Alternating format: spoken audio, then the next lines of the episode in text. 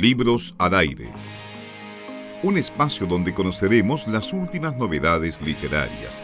Entrevistaremos a escritores destacados, recordaremos los clásicos de siempre y mucho más.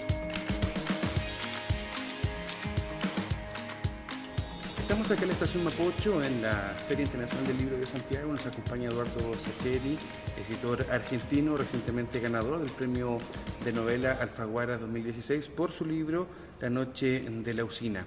Eduardo, ¿cómo estás? Muy buenas tardes. Un placer, Eduardo. Gracias por, por entrevistarme. Gracias a ti por la gentileza de conversar con nosotros. En primer lugar, felicitarte por este, este premio. Es un reconocimiento que se entrega, si bien año a año, no deja de ser importante. ¿Cómo lo tomas tú, en, eh, considerando además tu trayectoria como escritor? La verdad que me generó una alegría gigantesca, así de simple, porque em, el premio creo que esta es su decimonovena edición y lo considero un premio extremadamente prestigioso. Se lo han ganado grandes autores y con grandes libros y digamos mi carrera tenía un hermoso premio y un, gran premio que era eh, el Oscar El secreto de sus ojos a la película. Pero es un premio de cine. Es algo hermoso pero que yo siento que me toca un poco de costado en el sentido que yo me siento más escritor que guionista. Entonces esto del premio Alfaguara es como un premio, premio. Tuyo. Claro, y, y, a un libro. Entonces yo lo siento como más así de acentuado, ¿viste? Así como, como una cosa que me hace muy feliz en el mundo de los libros, que es el mundo que yo siento más, más mío. Eduardo, ahí eh, dentro de tu propia historia como escritor y dentro de tu vida misma, hemos visto mucho texto vinculado con el fútbol eh, en un momento fue casi eh, imposible no relacionarte con el mundo del fútbol, sobre todo por allá por eh, la época del Mundial, vimos cuentos, vimos relatos, y incluso en muchos libros hay referencias a algún futbolista o a algún mundo del fútbol. De hecho, en el último también hay alguna patadita por ahí al mundo del fútbol. Sin embargo, La Noche de la Usina, el último libro, no está vinculado en ese ámbito. Em, ¿Eso es una decisión propia? ¿Es una evolución? ¿Es un cambio? Mira, en realidad creo que sucede algo, no sé si inevitable. Yo trato de libro en libro, sobre todo de novela en novela, de, de pegar un salto hacia algo que sea distinto, al menos distinto al libro anterior. Sin embargo, me, cuesta mucho despegar mi imagen de la cuestión del fútbol. Te doy un ejemplo, en El secreto de sus ojos, en la película, hay una escena muy futbolera, que no está en el libro original, pero Campana, el director, me pidió que le metiéramos fútbol precisamente por esto de que él estaba acostumbrado a que mis cosas tuvieran fútbol. ¿Y cómo no? y claro, no vas a decir que no. Y de hecho quedó muy bien. Pero esa novela, por ejemplo, no tenía nada de fútbol. En este caso, eh, la novela de la noche de la usina transcurre en, en el mismo pueblo y repitiendo algunos personajes de otra novela mía que se llama Araos y la verdad. Eh, en esa novela, que existiera Fermín Perlasi, uno de, de sus protagonistas, y que fuera un exfutbolista era muy importante. Aquí en la noche de la usina deja de serlo sí es importante que esté Fermín Perlasi. Sí, claro. Y claro, hay una referencia que es un ex jugador de fútbol. Pero, este, bueno, parece como que el fútbol de una u otra manera termina rodeándome. Y bueno, paciencia.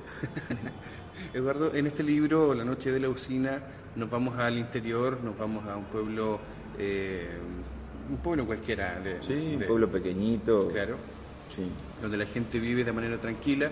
Sin embargo, aquí eh, se mezcla la pasividad de este pueblo con la vorágine que se vive en el resto del país.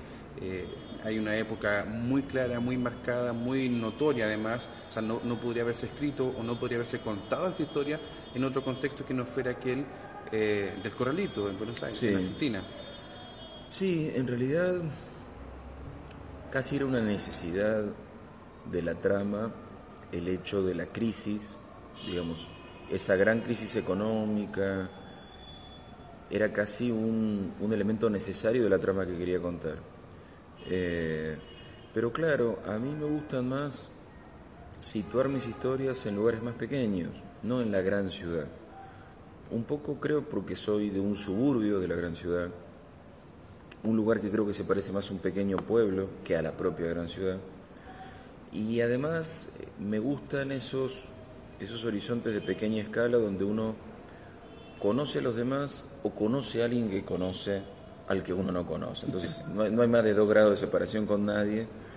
Y en ese sentido me parece que, que se prestaba mejor a que la historia y la crisis fuera un telón de fondo ahí, en, un segundo plano. Y en el primer plano que estuvieran estos personajes pequeños en un pueblo entristecido por la crisis, pero no convulsionado por la violencia. Ahora, e, e, este periodo, el, cuando fue el corralito en Argentina, es un periodo muy, muy, eh, que fue muy rotundo, fue muy duro para todo el país. De alguna manera también hubo incidencias en el resto de Latinoamérica. Eh, y, este libro sale ahora, cuando eso pasó hace ya varios años. Sí. Eh, ¿Cuánto tarda o cuánto tardas tú, mejor dicho, como escritor en procesar épocas, eh, situaciones claves, situaciones eh, históricas del país, en producir un nuevo libro? Es decir, ¿cuándo surgió la idea de escribir sobre esta época? Mira, en algunos de mis libros eh, el contexto histórico no está demasiado presente, digamos, se supone un presente anodino, se pienso en mi novela anterior, que ser feliz era esto, la escribí en 2014. Bueno, pero sin, un margen histórico. Exacto, es el 2014, pero, pero no va a haber una alusión directa. Ahora, en El secreto de sus ojos o en esta, donde el contexto histórico sí es muy importante, yo necesito que haya bastante distancia. Quiero decirte, no me atrevería, pongamos por caso, a que mi próxima novela tuviera el contexto histórico un rol importante y situarla hace un año.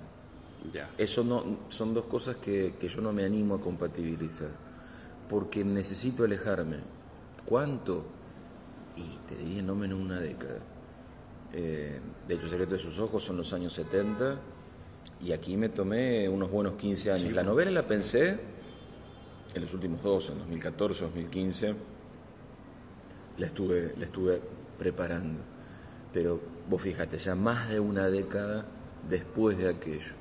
Será la formación de profesor de historia, tal vez, o, o ciertos resortes, o que soy lento nomás. Estamos conversando con Eduardo Sacheri, escritor argentino, que ganó el premio Faguara de novela 2016 por su libro La noche de la usina. Hablemos un poco también del, libro mismo, de la trama, de cómo esta gente eh, se ve eh, estafada, ¿verdad? Y cómo se las ingenia para recuperar no solamente su dinero, sino también eh, algo de dignidad propia, de, poder vivir en paz consigo mismo. Sí. Em, Vos fíjate, vos mencionás la palabra dignidad, que, está sobrevolando todo el tiempo el, deseo de estos personajes, porque antes de que los estafen, están atravesando un momento terrible donde varios de ellos están desocupados, pensando en esto de, de cuánto el trabajo te, tiene que ver con la dignidad, ¿no? sentirte útil, sentirte productivo, construye tu dignidad y al revés, el, estar mano sobre mano afecta esa dignidad. Y, luego, claro, el ser estafado, el sentir que te han que un pícaro te ha sacado lo que es tuyo, es otra nueva afrenta a la dignidad. Así que creo que esta novela podría leerse como, como un intento de recuperar varias veces una dignidad que se niega a reaparecer. Y ¿Eso qué, tan eh, latinoamericano es? Porque eh, uno lo piensa en Argentina, en una época de corralito argentino, pero eso también ha sucedido, no con el mismo nombre, no con las mismas características, pero sucede en nuestro país, en Chile, donde la gente pasa por unos ciclos donde tiene que eh, enfrentarse a crisis económica, a falta de trabajo, vienen los buenos tiempos, pero luego hay otra crisis, pasa en el resto de Latinoamérica también.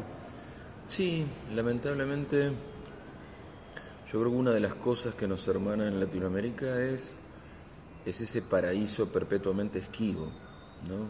Eh, esta cosa de trabajamos, nos esforzamos, en un momento parece que las cosas mejoran y nos entusiasmamos, nos esperanzamos y después, y, después se derrumba de nuevo nuestro sueño. Eh, como si, como si fuera una, una condena de héroes trágicos de la Grecia antigua. Esto de arrastramos una piedra hasta la punta de la montaña y después se vuelve, y se vuelve a caer.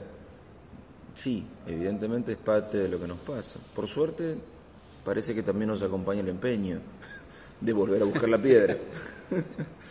Conversamos con Eduardo Sacheri, eh, ya lo hemos dicho, ha ganado este premio Alfaguara de Novela 2016 con La Noche de, la Usina, un libro bastante entretenido, bastante interesante de leer, que marca un momento histórico clave en la Argentina, pero que, como ya decimos recién, se puede extrapolar a otras situaciones críticas de Latinoamérica.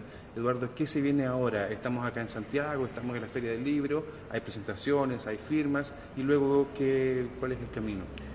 Mira, eh, el premio incluye entre sus condiciones una gira muy extenuante por, por toda América Latina. Chile es una estación más en este caso de esa gira. Todavía me falta Estados Unidos, México, América Central por delante antes de fin de año.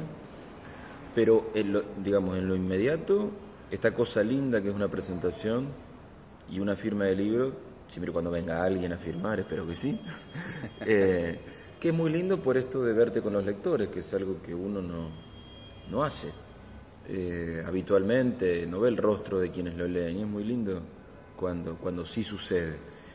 Y es tan extenuante y tan, tan raro esto, estar hablando tanto y eh, haciendo entrevistas y presentaciones, que sinceramente hasta que no empiece el año que viene no me animo a escribir pero porque creo que uno para escribir necesita silencio, silencio alrededor y, hacer uno mismo silencio. Así que creo que recién en el verano de la Argentina, enero, febrero, cuando esté calmado, tomando unos mates a la sombra de un árbol, podemos empezar a pensar en cómo sigue la vida después. Eduardo, queremos agradecerte estos minutos. Sabemos que, como tú dices muy bien, hay una agenda bastante apretada. Hoy día mismo hay una agenda bastante intensa en los próximos minutos. Muchas gracias por compartir con nosotros. Muchas gracias por aclararnos también parte de tu libro. Que tengas mucha suerte y muy buen día. Igualmente, Eduardo, gracias a vos. Libros al aire. Siempre un placer en cada libro.